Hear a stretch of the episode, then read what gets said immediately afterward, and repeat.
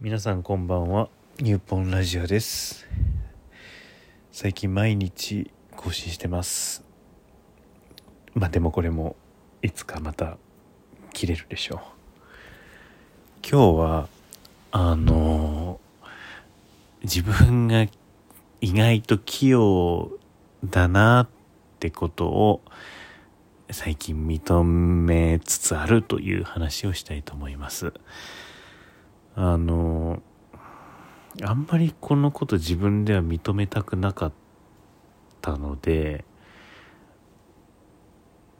言ってこなかったんですけれども最近とある人にまあ君がいろいろ言ってることって結局君が器用だからそうなってしまったんだろうかもしれないねみたいなあのことを言われたんですね。でまあその時はなんていうかああそうですかねみたいなぐらいの態度だったんですけれどもあのまあ確かにちょっといろいろ器用にできるなっていうあのことを認識しました。うん。まあ、だから別に器用ってそんないいことではないんですよね。なんか器用貧乏って言葉もありますけれども。うーん。なんか私は、やっぱり、まあそれは多分自分が器用だからなのだと思うんですけれども、ちょっと不器用さがある人とか、あの生きていくのに大変な人っていう人にしかすか、あの魅力を感じないんですね。で、翻って自分はどうなのかって考えると、まあ、自分もすごく適合しているとは、まあ、思ってないんですけれども、でもある種適合した振る舞いができてしまうという、えー、ことなんですね。うーん。まあ、それだけ言ってもね、あの、あんまり説得力ないんですけれども、まあ、例えば、夏休みの宿題を私全部出しました。多分、学生時代。それは、あの、3 8月31日に、あの、泣きながら、あの、答えを移すみたいなことをしたことも何度かあるんですけれども、まあ、そういったことをしながらも全部出してました。でもあれって出さなくてもいいわけですよね。でも出せちゃうんです。そうやって最後の日に泣いてでも。で、出しちゃうんですね、私は。大変器用だなと思います。しあの学生時代のことを考えるとあのあんまりなんて言うんだろうな。私の田舎の中学校だったのですごくまあなんか殴り込みとかもあるような学校だったんですね普通に。あの隣の中学のなんか一番悪いやつが金属バット持ってあの来るみたいな、まあ、そういういつの時代って感じの、まあ、学校ではあったんで、まあ、基本ヤンキー的な人というかあの腕っぷしの強い人が、まあ、強い。でそういうの人たちからあの標的にされた人がいじめられるっていう構造だったと思うんですけれども私もだから別にすごい強い、まあ、体はちょっと大きかったんですけれども強いわけでもないしなんかなんて言うんだろうどっちかというとガリ弁っぽい感じだったので全然あのいじめられてもおかしくなかったんですけれどもなんか上手にねそれを回避するんですよね。あのなんかその文脈にはいないみたいな感じの立場をうまく取ることができてで結局なんか生徒会長とかやっちゃうんですよね。不思議なことなんですが。それ中学校の時はそういう感じでした。で、まあ、高校の時が一番私時には辛かったんですけれどもあの高校に入るとちょっと進学校みたいなとこだったので要はもうあの地域中の器用な人がいっぱい集まってるわけですね。あの器用大会みたいになるわけで、まあ、器用大会の中では私はやっぱり落ちこぼれでしたのでなんか友達いないなっててかなんかこの人たちとつるんでても何も楽しくないなっていう感じであの池で鯉を見ながら一人でご飯食べてたんですけれどもうんまあでもそれでも留年とかしなかったですしあの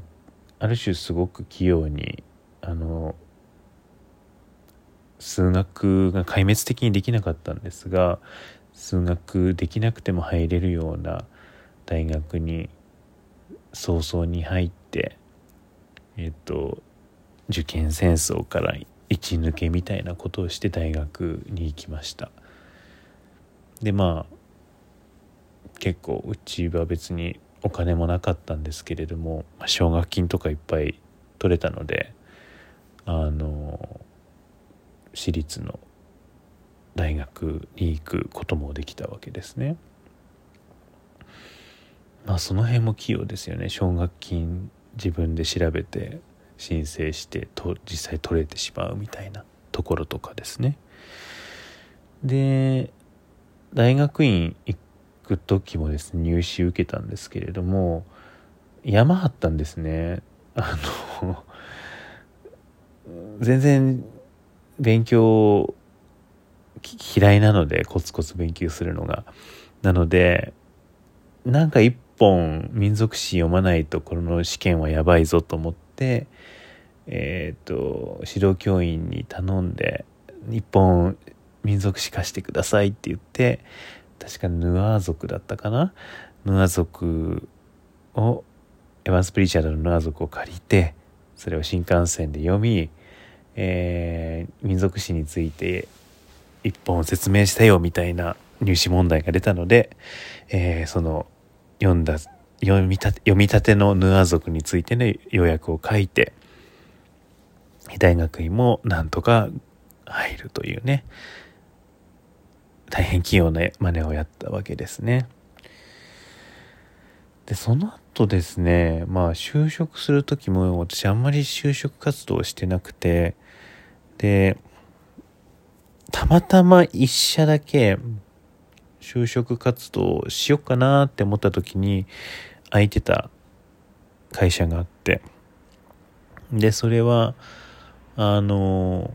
英語の募集しかなかったもんでしたから、あの英語で履歴書書いて出したんですけれども、まあ、それが良くてですね、結局なんか変な経歴なので、多分日本人が一次面接をしてたら絶対落とされてたと思うんですけれども、あの、外国の方が一次面接をしていたので、英語でも電話で面接したんですが、まあなんかノリがあって、えー、面接通りまして、で普通にその後は日本人と対面で面接しましたけれども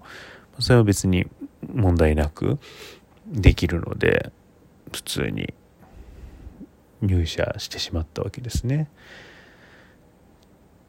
でその後転職する時とかもですねまあ本当にたまたまなんかつながりがあって転職できたりとかうん、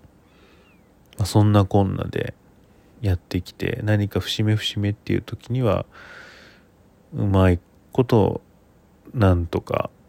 やってきてはいるんですよねこうやって振り返ると。でやっぱ周りを見渡すともっと難しい人とかいっぱいいて例えば奨学金とか取れなくて生活費とか学費とか払えなくなる人とかもいるわけですし就職活動だって一個も決まらない人とかだっているわけなんですけれどもなんかできちゃってきてしまうんですよね。それはだから周りの環境も問題もあるだろうしうーんいろんな人のサポートを受けられたという器用さもあると思うんですが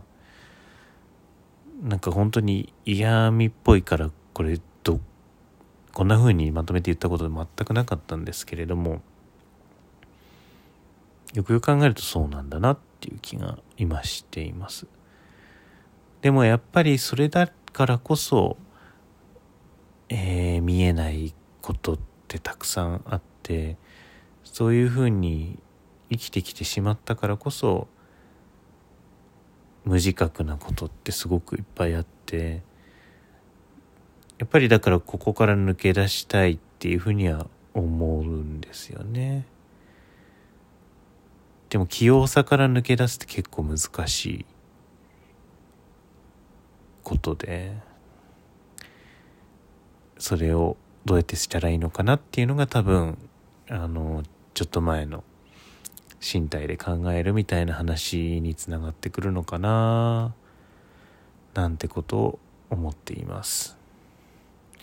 ちょっとまだまとまっては最後の出口のところはまとまってないんですけれども